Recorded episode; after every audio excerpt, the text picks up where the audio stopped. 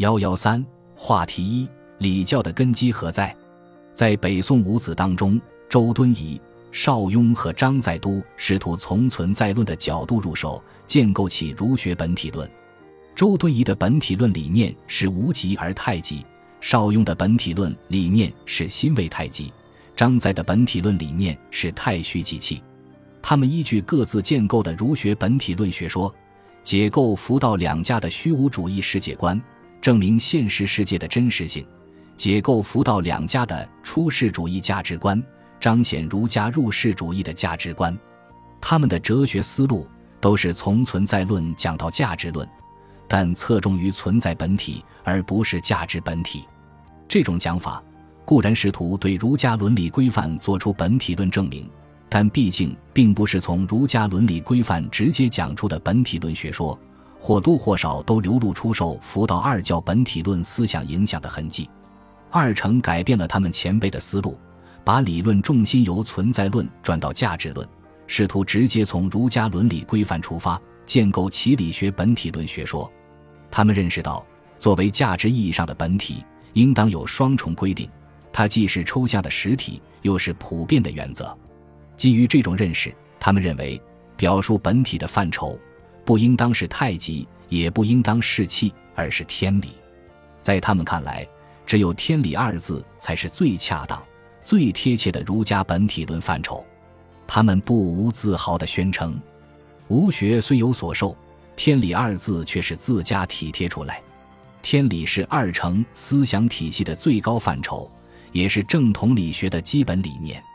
在理学草创阶段，由于二程能体贴出这样一个范畴来。”理论贡献超过了北宋五子中的其他三位，在二程思想体系中，理具有广泛的含义。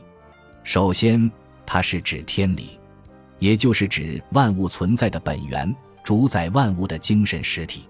天理云者，这一个道理更有甚穷矣！不为尧存，不为桀亡。仁得之者，故大行不加，穷居不损。这上头怎生说的存亡加减？是他原无少欠，百里俱备，天理不生不灭，至高无上，不受人事变化的影响。它是主宰一切的绝对本体。儒学原来没有永恒、绝对之类的形而上观念，故而无法同佛道二教抗衡。现在二程找到了天理，把这种缺陷弥补上了。有了天理，便可以在本体论层面同佛道二教进行对话。以儒家的本体论理念否定佛道二教的本体论理念，佛教的本体论理念是空，道教的本体论理念是玄，都是对现实世界的否定。二程的本体论理念是理，却是对现实世界的肯定。佛教认为现实世界无常，因而是虚假的；二程认为世界有常，这个常就是天理，因而现实世界是真实的。其次。它是指物理，也就是指具体事物所依据的原理、原则。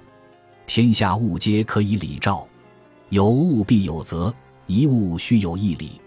每一种事物都依理而存在而变化，在这个意义上，理带有规律的意思。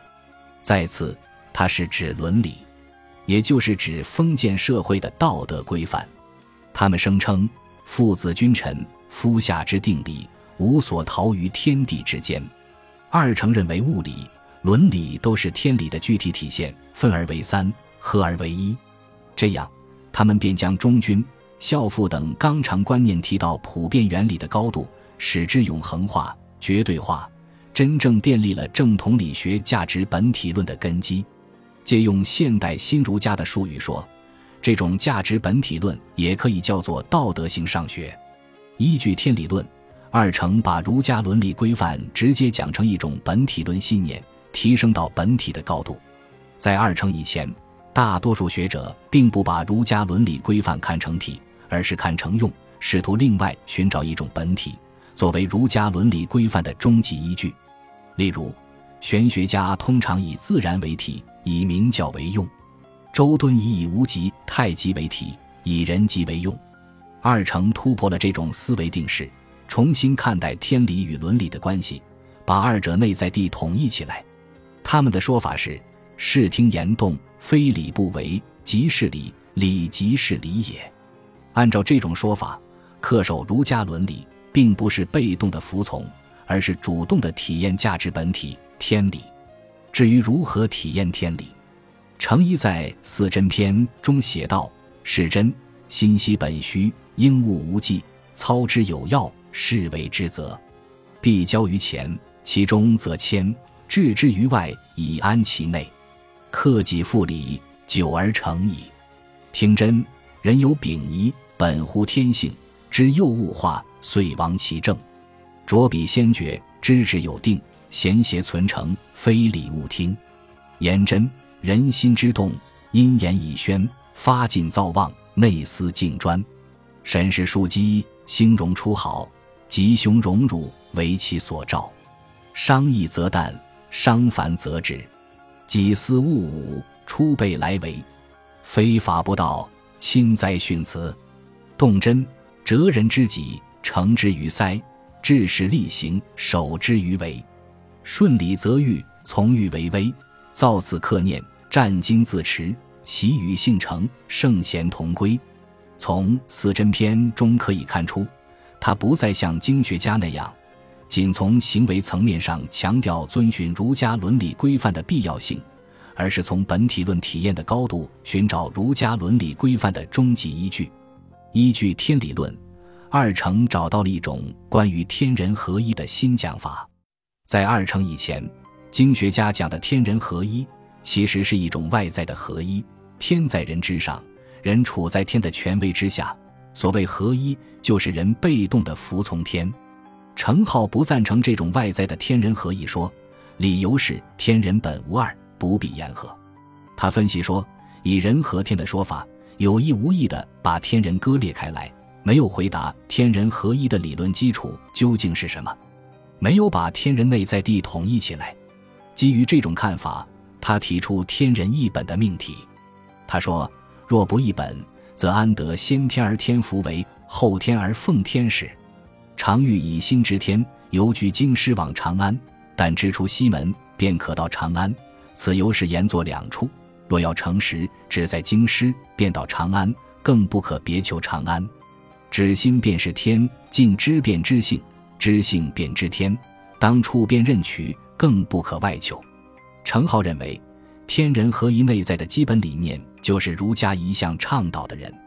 他说：“仁者，浑然与物同体，义理智信皆人也。识得此理，以成敬存之而已。”又说：“若夫至人。”则天地为一身，而天地之间品无万形，为四肢百体。夫人既有是四肢百体而不爱哉？他把天人合一描述为人的道德境界，将天人合一建立在天理基础之上，开辟了理学家研究天人关系的新思路。依据天理论，二成为儒家一个世界的世界观找到了终极理由，并且提出礼义分书说。